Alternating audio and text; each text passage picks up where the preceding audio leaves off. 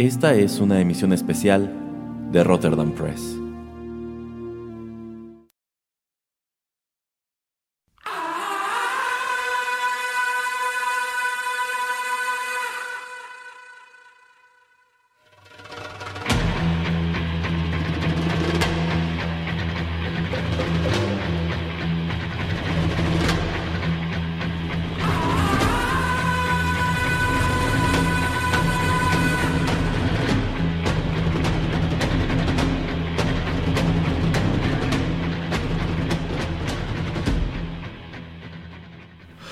Amigos, ¿qué tal? Los saluda Erasmo a través de los micrófonos de Rotterdam Press y qué gusto que nos acompañen en una nueva emisión especial del podcast.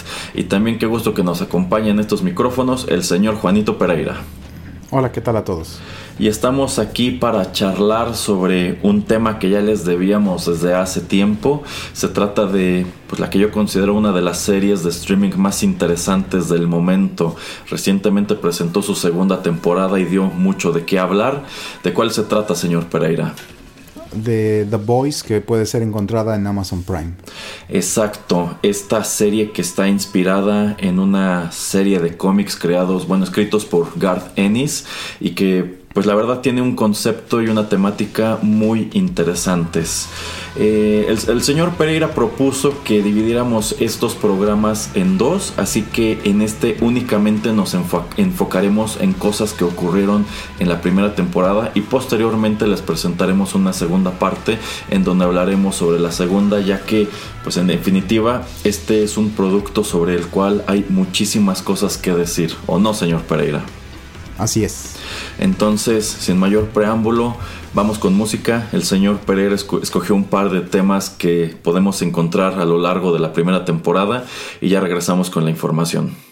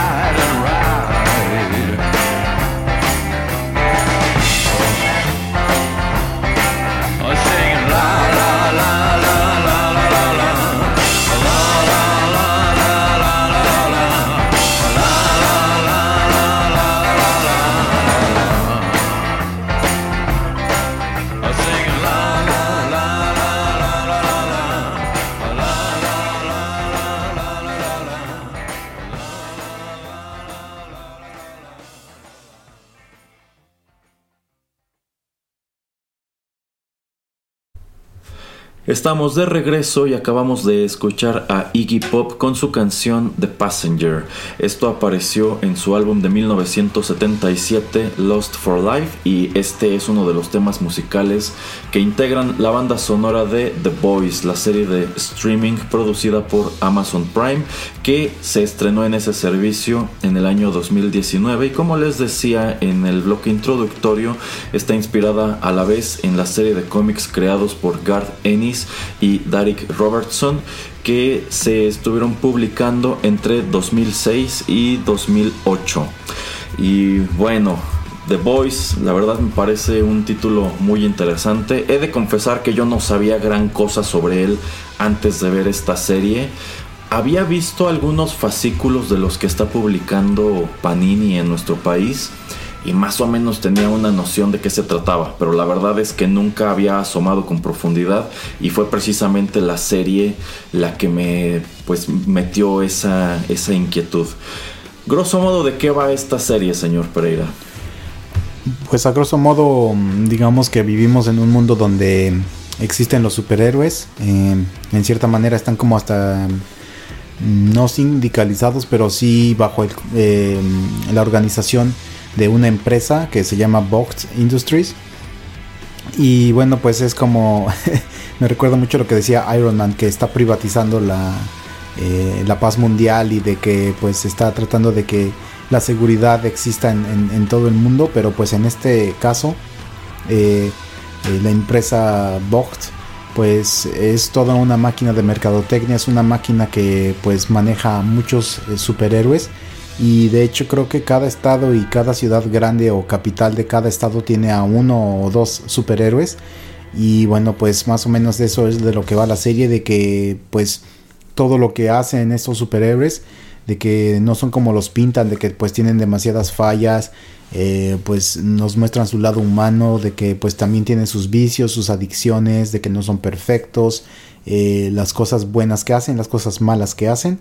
Y como les digo toda esta máquina de mercadotecnia y toda esta máquina pues de productos de series eh, y de todo tipo de, maneras de generar dinero con estas con estas personas que tienen pues poderes impresionantes o diferentes a, la gente.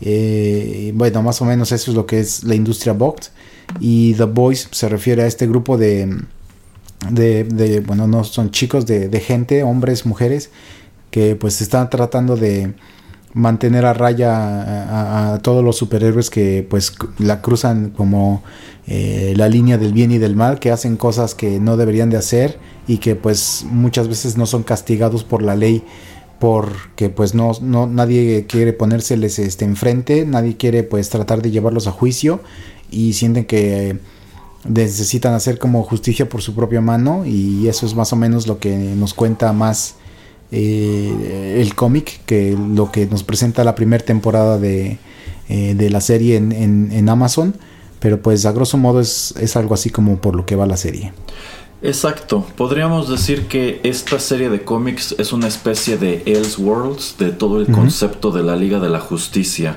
Eh, pues Bot, Bot en realidad es como igual una versión muy retorcida de, de Shield, mientras que en los cómics de Marvel, pues Shield es como una organización que, pues sí, tiene acaparados a ciertos superhéroes y los asignan en misiones y digamos que no tiene pues más intención que promover la paz y el orden pues Bot es una empresa, es un negocio y ellos pues utilizan a los superhéroes para ganar dinero.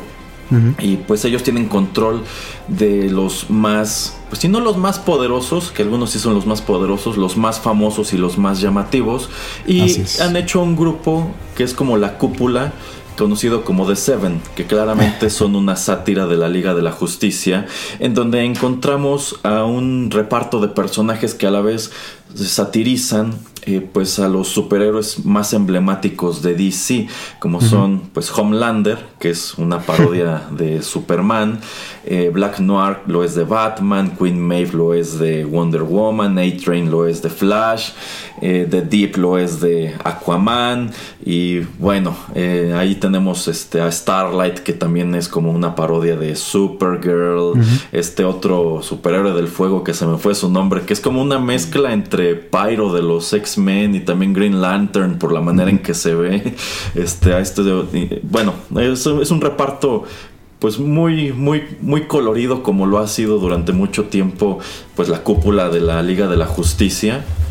Eh, pero bueno, tenemos este allí el detalle de que pues estos superhéroes son demasiado humanos y algunos de ellos son muy poderosos, algunos en realidad no lo son tanto eh, y pues la mayoría de ellos están pues digamos que, están delirantes, o sea, la fama les ha hecho mucho daño, otros están sencillamente decepcionados de la industria de los superhéroes porque creían que era una cosa y se dieron cuenta que era algo totalmente distinto y en algunos casos pues ni siquiera son figuras heroicas, sino que sencillamente están allí por el dinero, por la fama y en realidad no les interesa tanto el bienestar de la gente o no compran ese discurso que ellos promueven a través de bots, sino que pues son egoístas y en algunos casos incluso son netamente malvados, pero lo que me gusta es que las motivaciones que llevan a esos superhéroes a ser como son son muy profundas, o sea, aquí no encuentras a estos villanos que son malos sencillamente porque son malos y quieren apoderarse del mundo, sino que tienen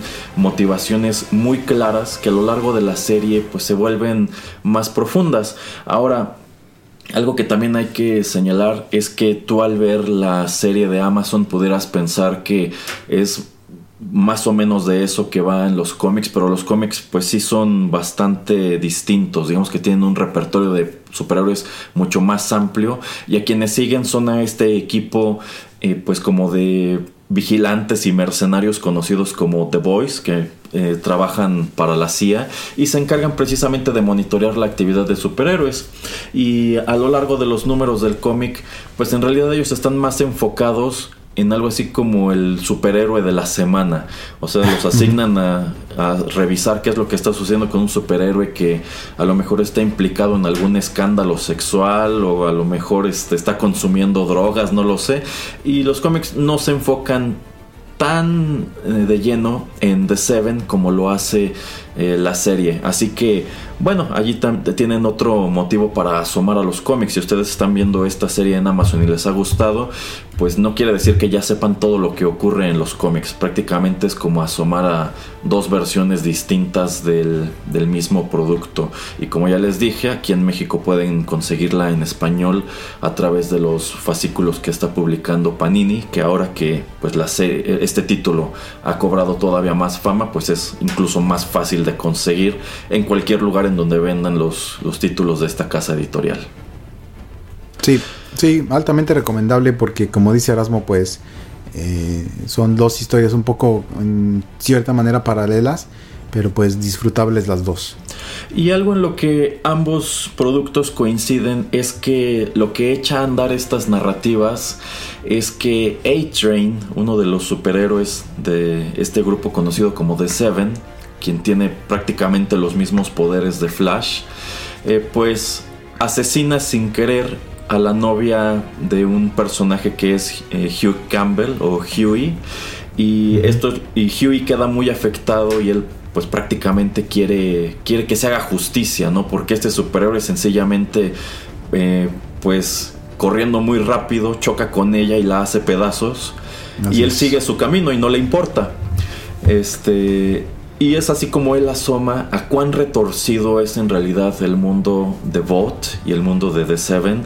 Y también eh, pues conoce cuáles son las operaciones del el grupo conocido como The Voice que es eh, liderado por eh, Billy Butcher, quien es interpretado por Carl Urban en la, en la serie. Ahora sí que ambos productos, el cómic y la serie, parten de ese acontecimiento, pero la narrativa que sigue, pues ya es, aunque digamos que sí persigue los mismos temas, se desarrolla de una manera totalmente distinta. Y llegado a este punto, pues ahora sí podemos irnos de lleno con la primera temporada de la serie de streaming, que a mí me gustó muchísimo en su momento. No sé qué le pareciera al señor Pereira. No, a mí me, sorprendió. De hecho, son que ocho episodios, me los he de haber echado en cuatro días. Eh, y digo eso es decir mucho porque creo que los primeros dos días vi solamente uno y los últimos dos días sí me pasé todo, pues todo el tiempo que pude enfrente de la televisión. Eh, a mí me encanta que pues es una manera eh, nueva o fresca o diferente de ver a superhéroes y, ver esta historia. Eh, la hace más realista. Y sin entrar tanto, tanto en spoilers, pues a mí me gustan mucho las motivaciones también de los personajes como es Billy Butcher para pues tener esta confrontación con, con este grupo de superhéroes que es conocido como The Seven eh, obviamente para tener superhéroes necesitas grandes eh, pues villanos o gente que está como confrontándose contra ellos.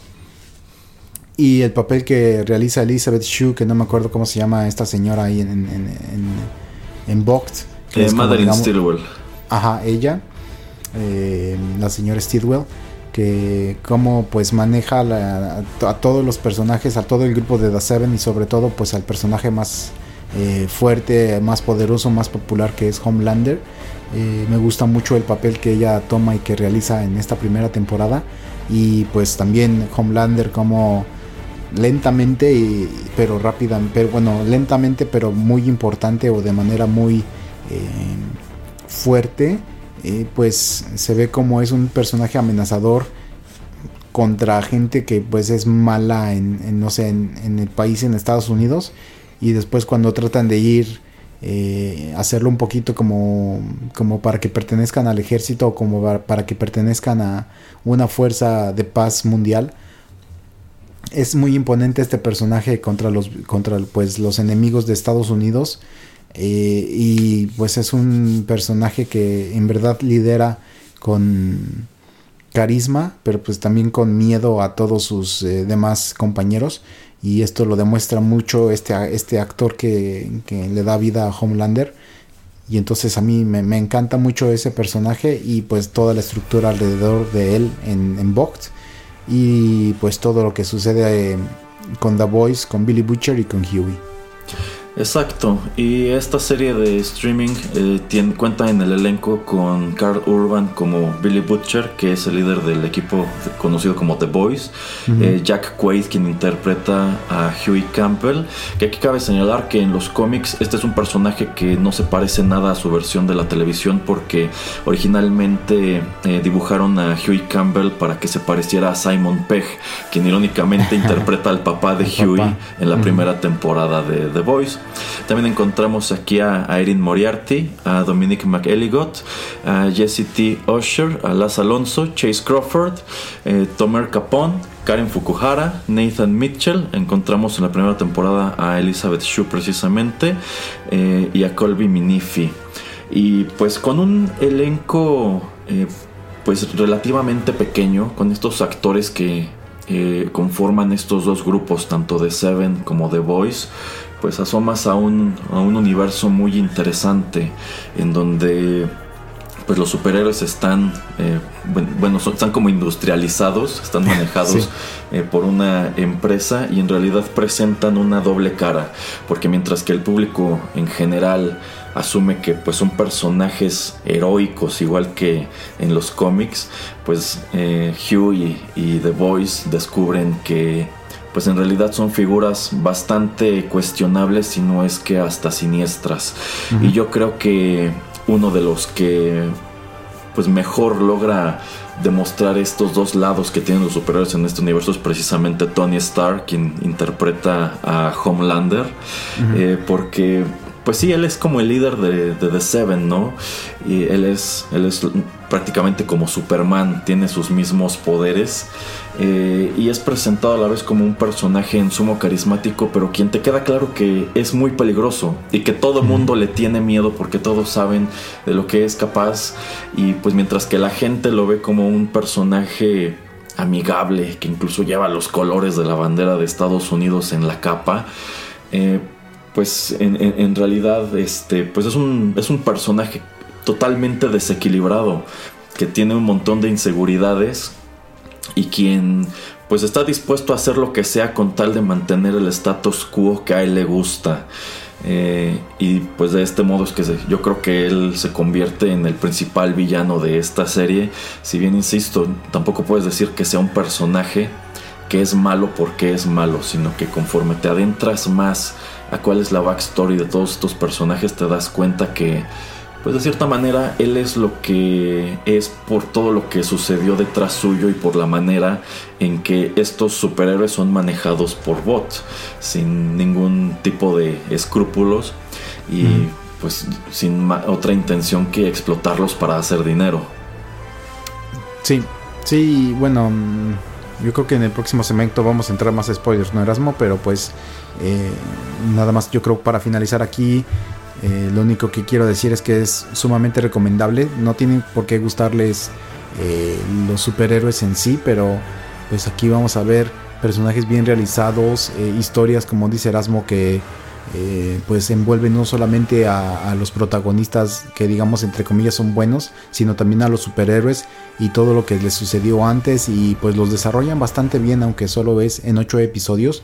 Obviamente nos tenemos que concentrar en un grupo pequeño de, personas pues para tratar de conocerlos más a fondo, pero pues eh, obviamente ahora que ya sale la temporada 2 y que va a salir la tercera temporada, pues los vamos conociendo mucho más y sabemos qué es lo que les sucedió, cómo fueron criados y pues todo lo que les ha sucedido a través de su vida. Y pues es mucho también eh, en el sentido como por ejemplo los X-Men que eh, muchas veces se sintieron yo creo que pues eh, inadaptados, rechazados, que no sabían qué hacer con sus poderes. Entonces yo también relaciono mucho a todos estos superhéroes y sus reacciones o la manera en que te cuentan sus historias de cómo iban creciendo con todo lo que pues podemos leer en los cómics y ver en la serie de, de X-Men. Sí, sí, algo que me gusta mucho es que eh, pues este producto toma elementos de todas partes. O sea, esto no solamente es una parodia de el universo de DC, yo creo que toma también muchas cosas efectivamente de los X-Men, como son personajes que sienten que, no encajan y en algunos casos esas inseguridades son las que les dan pues las motivaciones villanescas que llegan a tener algunos de ellos. Este también algunos otros elementos eh, de Marvel. Y bueno también algo que hay que señalar es que tanto el cómic como la serie son productos eh, pues un tanto oscuros en donde hay mucha violencia, hay mucha sangre y pues de hecho el cómic es mucho más gráfico todavía y ocurren algunas cosas todavía más gruesas que las que ves en, la serie de televisión. Pero también el señor Pereira creo que señaló algo muy, muy padre, es que no necesitas saber absolutamente nada porque este es un producto que puedes consumir por sí solo.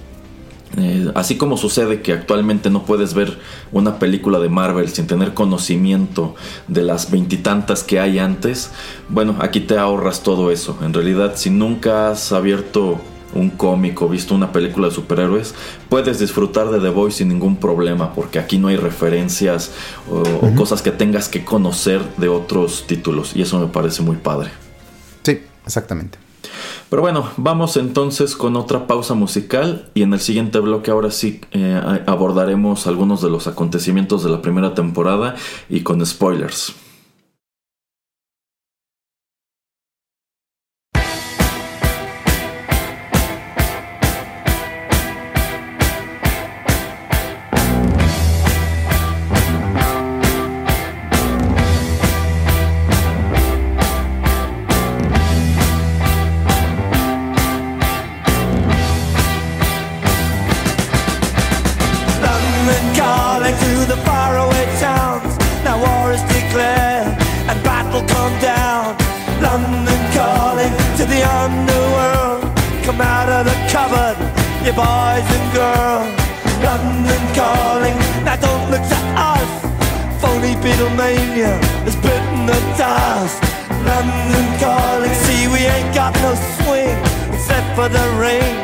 a transient thing.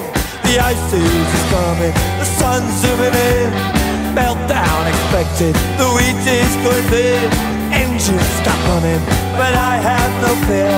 Cause London is drowning. I live by the river to the imitation zone.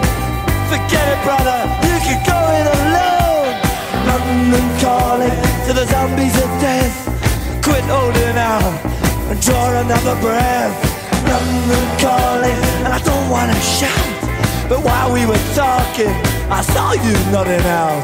London calling, see, we ain't got no hide. Except for that one with the yellowy eyes. The ice is coming, the sun's zooming in. Engines stop running, the wheat is going thin. A nuclear error, but I have no fear. Cause London is drowning out. I live by the river.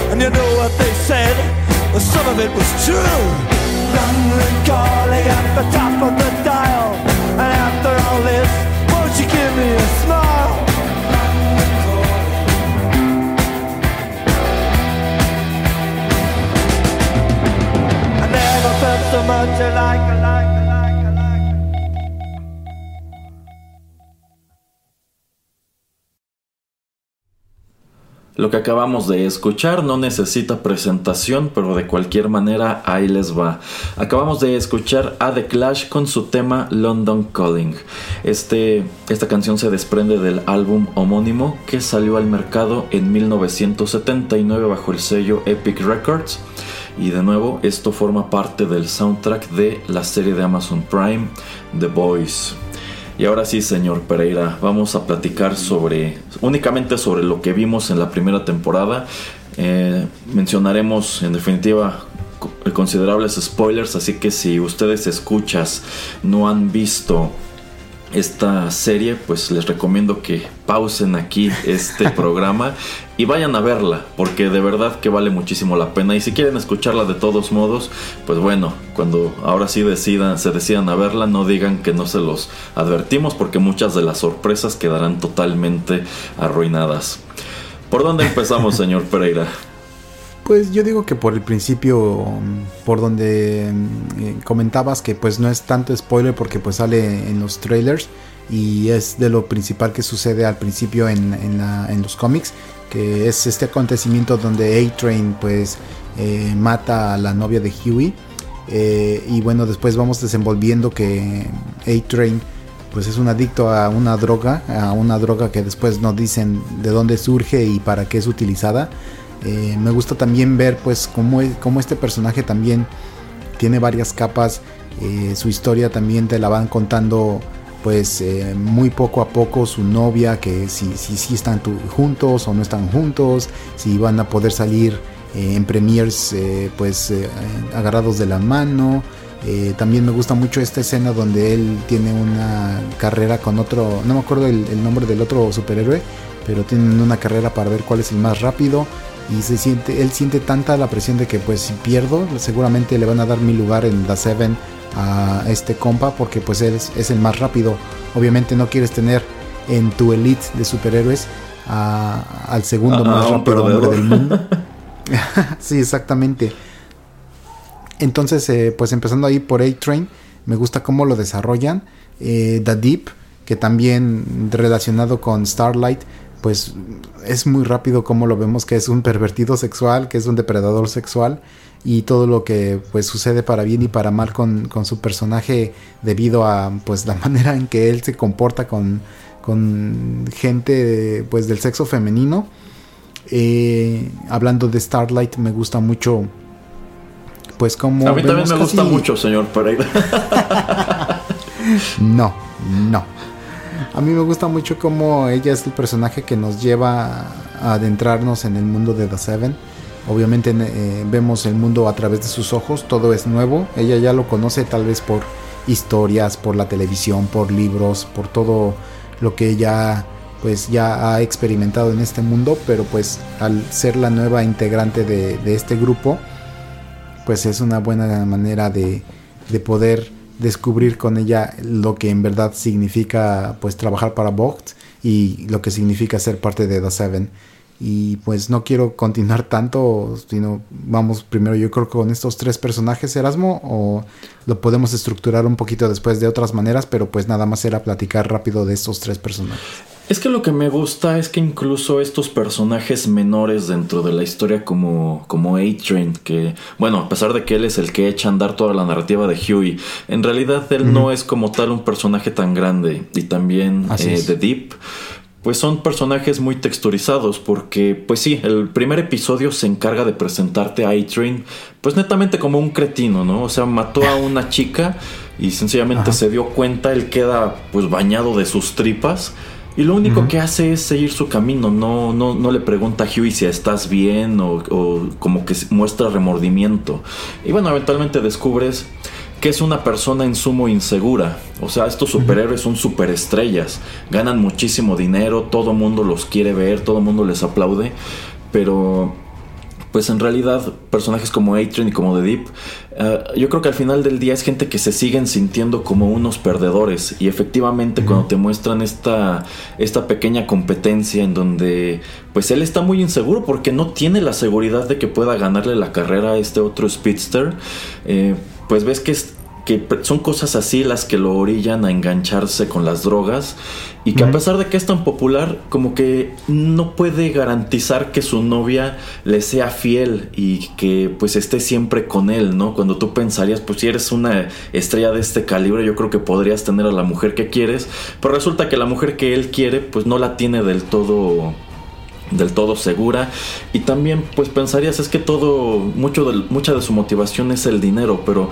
a mí me gusta cómo lo aterrizan en un punto que es precisamente antes de la carrera cuando él pues revela que él viene de un background muy pobre. Entonces, él incluso me parece que lo comenta, es que cuando nunca has tenido nada, te aferras a y, logras tener todo, pues te aferras a siempre tener ese todo. Entonces dices, ok, sí, como que eso me permite ver de dónde viene y también como que cuál es la raíz de todas esas inseguridades.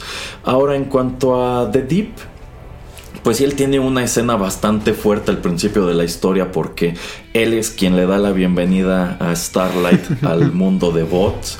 Y pues Starlight, Starlight al principio de la serie es un personaje súper inocente.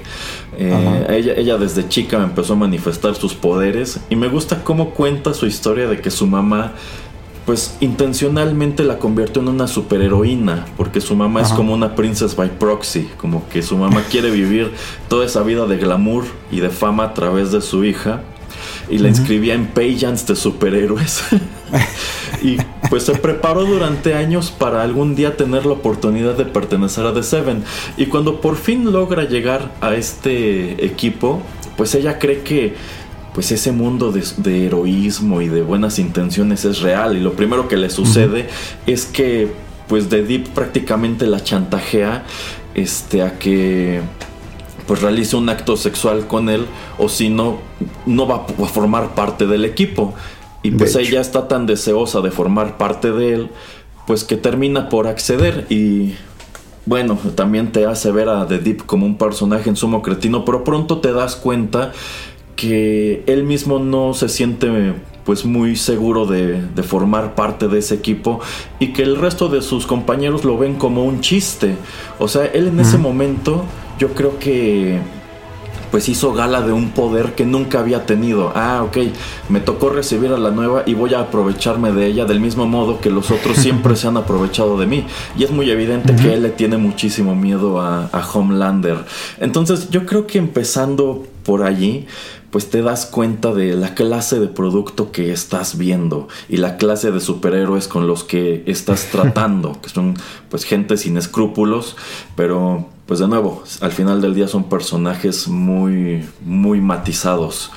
Y del otro lado de la mesa también tienes al equipo liderado por eh, Carl Urban, por Billy Butcher, quienes pues son mercenarios que solían trabajar para la CIA eh, quedaron igual muy desilusionados de, ese, ah, de ese ámbito. Y es precisamente la tragedia de Huey lo que los pone en acción otra vez, porque Carl Urban quiere aprovecharse de de la situación de Huey para infiltrarlo a Bot, porque pues él tiene un pretexto, porque A-Train este, mató a su novia y Bot lo que le está ofreciendo es indemnizarlo y que A-Train le pida una disculpa de frente, ¿no? Entonces al principio Huey cree que pues Butcher puede ayudarle a cobrar venganza y pronto se da cuenta que en realidad solamente lo está utilizando porque él tiene su propia agenda pendiente con Homelander porque su esposa solía trabajar para Bot y ella desaparece un día y él tiene la sospecha de que Homelander está detrás de su desaparición.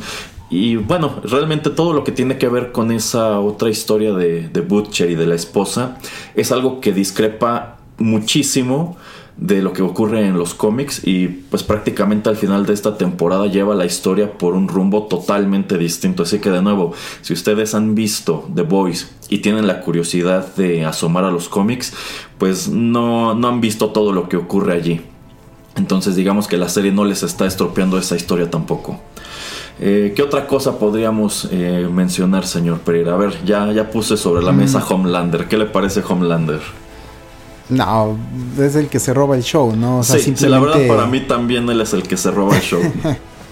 simplemente la manera, pues en que también nos enseñan a través de los últimos episodios cómo es el, el, el em, cómo pues lo, lo, crían, cómo él pues básicamente siempre está en un como en un hospital o en algún lugar así eh, muy aislado creciendo y pues que es investigado como si fuera pues un objeto y no una persona, eh, pues vemos cómo lo afecta bastante su crecimiento. Eh, vemos cómo él siempre está también buscando pues cierta aceptación o cierto eh, pues afecto maternal o hasta paternal, pero más, más maternal con, con la señora Stigwell. Y bueno, pues vemos cómo hace muchas cosas como para tratar de complacerla a ella, como pues todo lo que él hace lo hace como para pues que eh, Elizabeth Shue, el personaje de Elizabeth Shue le diga, ay, eres un buen chico, eh, eres muy, eres este mi favorito y pues eh, tú eres el, el, con, quien, con quien quiero estar, etcétera. Esa manera de afecto maternal que le pusieron en esta serie me encanta y también me encanta que es muy realista y como la manera en que puede como un buen político ciertas eh, cosas que pasan en la serie como pues todo lo que tiene que ver con lo del avión, cómo lo puede pues darle vuelta para pues tratar de avanzar eh, los temas y, lo que quiere hacer la, empresa de Vogt. Pero pues sí, o sea, Homelander, la manera en que te digo, eh, como dice Erasmo, trata a todos los personajes, sobre todo en la primera temporada a Queen Myth, y a The Deep, que se los trae casi casi de sus este chalanes y de gente que pues van a hacer lo que él quiere o si no pues se las van a tener que ver muy gruesamente con él. Me parece un personaje súper bien desarrollado y me gusta mucho como pues según yo medio muestran, bueno no muestran pero eh, Billy Butcher tiene la sospecha de que Homelander abusa sexualmente de su esposa muchos años atrás. Como Billy Butcher a través de estos episodios lo ve dos, tres veces eh, pues a los ojos en varios eventos y a Homelander ni se acuerda de, este señor. O sea, están tan en otro nivel estos superhéroes de que pues como dice Erasmo con lo mismo de A-Train con la novia de Huey, eh, Homelander tal vez pues tiene control sobre tantas personas, le ha hecho lo que quiera a muchas cuantas personas él quiera, que pues no se va a acordar de, entre comillas, la familia de alguna víctima de algo que él hizo que estuvo mal. Y eso me gusta mucho, este, pues la manera en que Butcher lo ve. Eh, creo que es en este evento de, de, la carrera donde lo ve por primera vez este, directamente a los ojos pero pues Homelander ni se acuerda de quién es y, la manera en que Butcher pues tiene toda esta rabia guardada y que solamente está esperando el momento indicado como para tratar de pues yo creo que de asesinarlo. Entonces me gusta mucho el desarrollo de estos personajes. Eh, no sé Erasmo a ver platícanos de Homelander. Pues sí, sí, yo creo que es este el gran villano de esta historia y me gusta mucho todos los matices que tiene, porque por un lado es un hombre despiadado y en sumo astuto, que pues él se las apaña para eh, llevar a, sacar adelante los planes de Bot, como cuando va y tira el avión del, del político. Y también como en esta otra escena en donde pues él trata de rescatar un avión que está tomado por terroristas junto con Queen Maeve y la riega y sencillamente decide pues eh, borrar sus huellas, ¿no? Y logra darle la vuelta porque en ese momento lo que Bot quiere es meterse a, la, seguridad nacional, es decir, que pues permitan que los superhéroes formen parte de las fuerzas armadas y pues de este modo ellos ganar mucho más dinero. Y realmente pues esa escena del rescate fallido que pues es un fracaso rotundo y te hace ver que pues estos superhéroes incluso cometen muchos errores, pues él logra darle la vuelta y utilizarlo para para que Bot le saque provecho y del mismo modo él también le saca provecho porque digamos que hizo algo bueno y Steelwell lo va a recompensar por ello.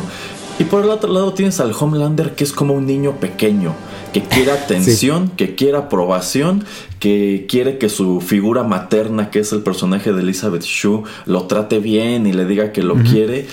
Y pues lo interesante es eso, que ese es un, un trauma que él arrastra porque no tuvo una infancia ordinaria. Efectivamente, Homelander pues fue un, un experimento a quien pues le estuvieron dando seguimiento en un laboratorio y nunca supo lo que era una familia.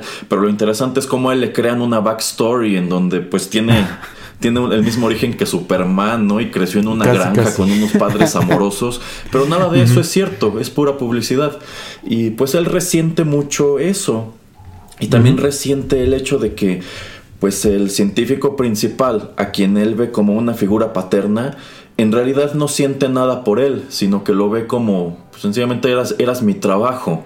Y pues no me importas, no quiero verte, no siento nada por ti. Y eso es algo que pues te das cuenta que le afecta. Y por eso eh, pues busca la aprobación de alguien más que a lo largo de esta temporada es Stilwell. Y te das cuenta que él proyecta como que mucha frustración y rabia contra algo que dices es que eso es insignificante, que es el bebé que acaba de tener Stilwell precisamente, que él siente que tiene que competir por su afecto con un bebé.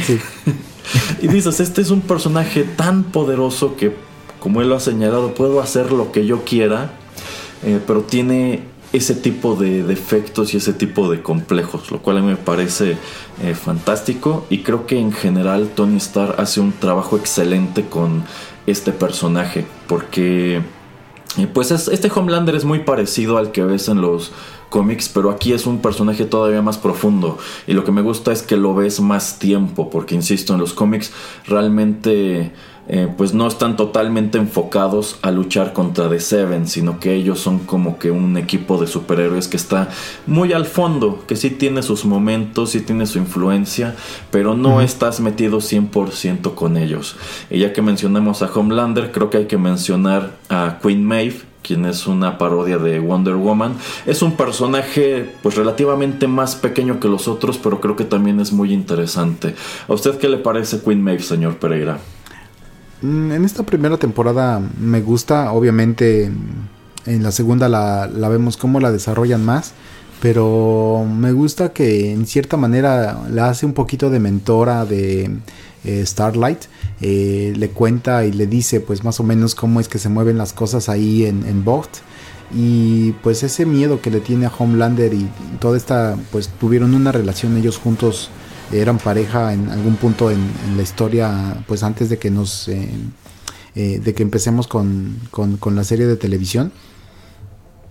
Eh, creo que es un personaje que, pues sí, no, no vemos muchísimo en, en la primera temporada, pero pues que está bien, bien desarrollado para lo que hace y para lo que pues tiene que hacer en la primera temporada y bueno, sí, como, como estaba yo diciendo, por ejemplo, esto de. Del, bueno, como dice Erasmo, esto de la escena de, del avión y pues la manera en que ella en verdad trata como por remordimiento y por lo que platica con Starlight y toda pues esta plática que tiene, estos debates que tiene con ella de pues Starlight le dice pues yo te veía y yo creía que en verdad eras una superhéroe, eh, que en verdad pues todo lo que yo leía en las noticias, veía en la televisión acerca de que pues no sé, detuviste a gente mala, etcétera, de que en verdad tú lo hacías. Y cuando Starlight llega que creo que el primer la primera eh, misión que ella tiene es con The Deep. Y mm, hasta el final se da cuenta de que casi casi todo es un guion, que todo está pues preparado para que ellos puedan estar ahí y pueda ser filmado entonces, pues Starlight también decae un poco y dice, ah, ¿a poco todo esto que hiciste? Pues seguramente todo era un script, era casi casi hasta dirigido, entonces pues ya no te creo. Y, entonces es lo que a mí me gusta mucho de, este, de esta dinámica de estos dos personajes y cómo pues estas dos chicas en, un lugar eh, o en un puesto, en una posición, en un equipo pues ampliamente lleno de hombres, pues sí sobresalen, pero pues tratan en muy poca medida de ayudarse y este, ¿cómo se dice? Em, rechazo que le, que le, da Queen Maeve a Starlight eh, le va muy bien en, la primera temporada. Creo que en la segunda mm, todo lo que sucede, bueno, también tiene sentido. Pero por lo menos aquí en la primera temporada y lo poco que realiza, pues me gustó. Sí, a mí me gusta que se siente como ese personaje que ya está totalmente decepcionado de ese mundo, que es exactamente lo que sucede en los cómics. Y pues tú la ves y dices, bueno, Starlight apenas está empezando a decepcionarse de todo este, de, este mundo, pero pues Queen Maeve ya se lo sabe, seguramente a ella le ocurrió todo lo que le está ocurriendo a Starlight. Y sencillamente ya prefiere quedarse al margen, ya sabe cómo funcionan las cosas y pues ella mientras pueda asegurar una buena vida a través de esto no le interesa gran cosa, pero digamos que el, ver todo lo que le está ocurriendo a Starlight supongo que la devuelve a cuando ella era más joven y sí se sentía entusiasmada y como que es lo que la hace pues querer cambiar, ¿no? O sea, como esta escena que es muy fuerte en el avión en donde pues ya se le salió totalmente de control y Homelander decide que Sencillamente hay que dejar que toda esa gente muera. Y Queen Maeve intenta convencerlo de que pues de que haga algo más, ¿no? Como lo que dice de, este, bájalos a todos uno por uno y Homelander es muy realista y dice, ¿cuántos cientos de veces voy a tener que subir y bajar? O este, no sé, tú eleva el avión, es que no tengo en qué apoyarme. y pues por último como que dice, bueno, llévate aunque sea a estas dos niñas. Y Homelander muy fríamente le dice para que le digan al mundo que dejamos morir a todos los demás. Y pues ella como que muy muy triste y muy decepcionada no le queda más que acceder porque sabe que no puede obligarlo a hacerlo y que ella misma se pondría en peligro si lo intentara. Entonces lo único que le queda es pues hacerse de la vista gorda, dar la espalda y seguir el guion que ha seguido todo ese tiempo, ¿no? En donde Homelander es el que decide, Homelander es el que manda. Este, y me gusta mucho eso, que no la ves gran cosa, pero te quedan muchas cosas este, claras sobre su personaje. Yo diría que el único que sí se siente desaprovechado en esta primera temporada es Black Noir, porque pues a pesar de que este personaje es como Batman, no lo ves hacer gran cosa. En la primera temporada, según recuerdo, solamente tiene una escena de acción, que es cuando pelea con, eh, con Químico. Y eso es todo. Sí te dejan claro que al parecer es un superhéroe muy popular y muy proficiente y muy misterioso, pero no lo ves mucho en acción. Y de hecho, a mí me hubiera gustado verlo más aquí. Y también me hubiera gustado verlo más en la segunda temporada. Yo pensé que iban a hacer más cosas con él en, esa otra. Pero yo siento que hasta ahora de este equipo es del que menos vemos, del que menos sabemos. En los cómics juega un papel muy importante. Yo creo que por los giros que ha tenido la historia ya no va a llegar a ese punto. Entonces, sí estoy muy interesado en ver más de él en la tercera temporada y también ver a dónde es que lo termina llevando toda esta narrativa. Sí, sí, exactamente. Y bueno, nada más para platicar un poco de The Boys. Y bueno, Erasmo menciona a Químico, que pues uno de los planes de Vox es el crear terroristas, eh, eh, pues a nivel mundial, como para que también los superhéroes eh, también tengan un pretexto de salir del país para ser parte del equipo de seguridad nacional de Estados Unidos, ser parte del ejército y como decía ya Erasmo, pues que Vogt eh, reciba más dinero. Entonces, como pues The Boys salvan a esta chica. Eh, a mí me gusta mucho pues este MM y el francés. Me gustan mucho sus personajes y cómo los desarrollan. me gusta cómo es tan inventivo el francés como para eh, tratar de encontrar la manera de matar al hombre invisible y pues cómo tratar... sí, sí, es el hombre invisible. No me acuerdo cómo se llamaba aquí en la serie, pero es el hombre invisible. Creo que sí, no me, no me acuerdo. Eh, pero y todas las maneras en que él trata pues como con su mente rápidamente de encontrar eh, la manera de resolver ciertos acertijos etcétera pues se me hacen personajes bien, bien desarrollados. Sí, son secundarios, pero pues que funcionan. Y lo mismo, Huey, como es pues una persona común y corriente y que termina estando aquí más que nada por venganza.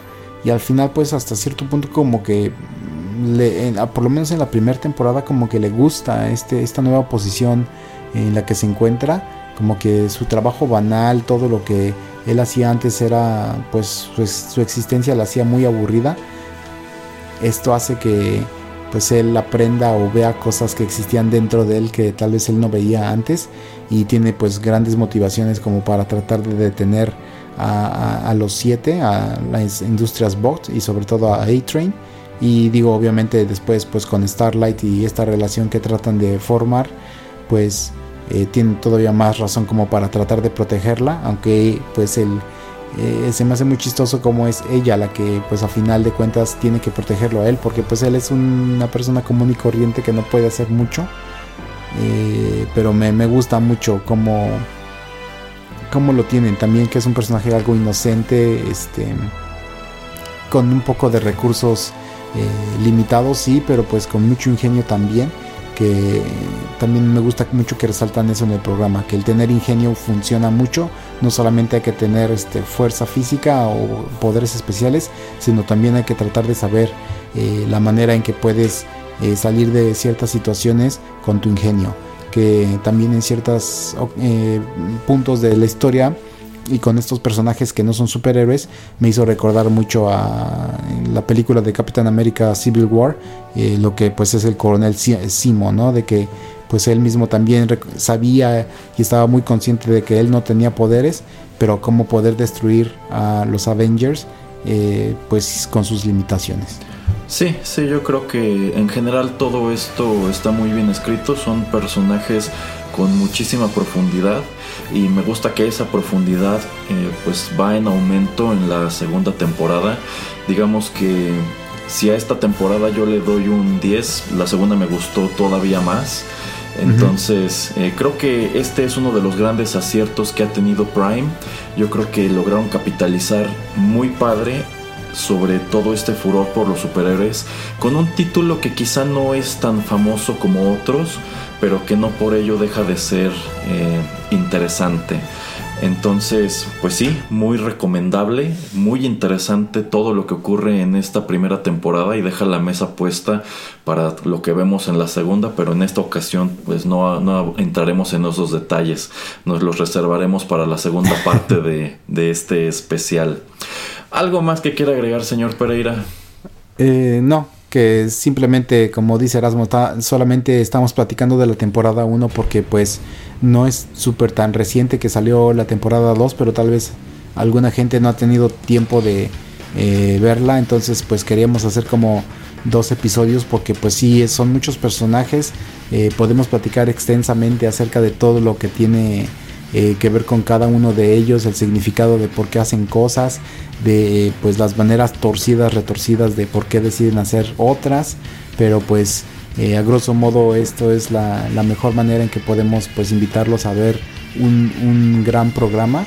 Y como yo le comentaba a otro amigo, me gusta mucho que eh, el terreno de los superhéroes tiene muchos matices y este es otro de esos matices que podemos ver. Ya comentábamos que podemos ver superhéroes como los que son de DC, como los Avengers, eh, y también tenemos historias como esta, eh, y como Logan, y también como Watchmen, que pues todo, eh, ah, y también este, por supuesto, Unbreakable, que todas estas son historias que se desarrollan en terreno de donde existen ciertas personas con superpoderes que pues terminan siendo superhéroes pero pues que hay varias maneras de contar historias muy interesantes con, con gente con poderes. Exactamente, un producto muy recomendable, otra manera de abordar el concepto, una digamos que como Elseworlds funciona muy padre, esto es como asomar una realidad en donde qué pasaría si estos personajes existieran pero no fueran perfectos como, los, como nos los han mostrado los cómics, sino que fueran falibles y en algunos casos incluso fueran malvados. De hecho, yo creo que Homelander en sí es un gran ejemplo de cómo funcionaría Superman si fuera malvado. Sí, sí, efectivamente. Pero bueno, con eso llegamos al final de esta emisión especial. Esperen muy pronto su continuación en donde hablaremos sobre los acontecimientos que vimos en la segunda temporada. Por ahora, muchísimas gracias por la sintonía. Nosotros somos Erasmo y Juanito Pereira y los esperamos aquí en los contenidos de Rotterdam Press.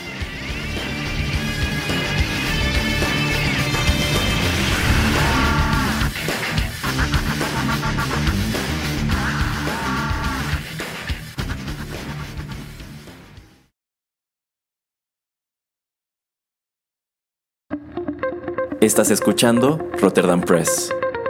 Radio como hecha en casa.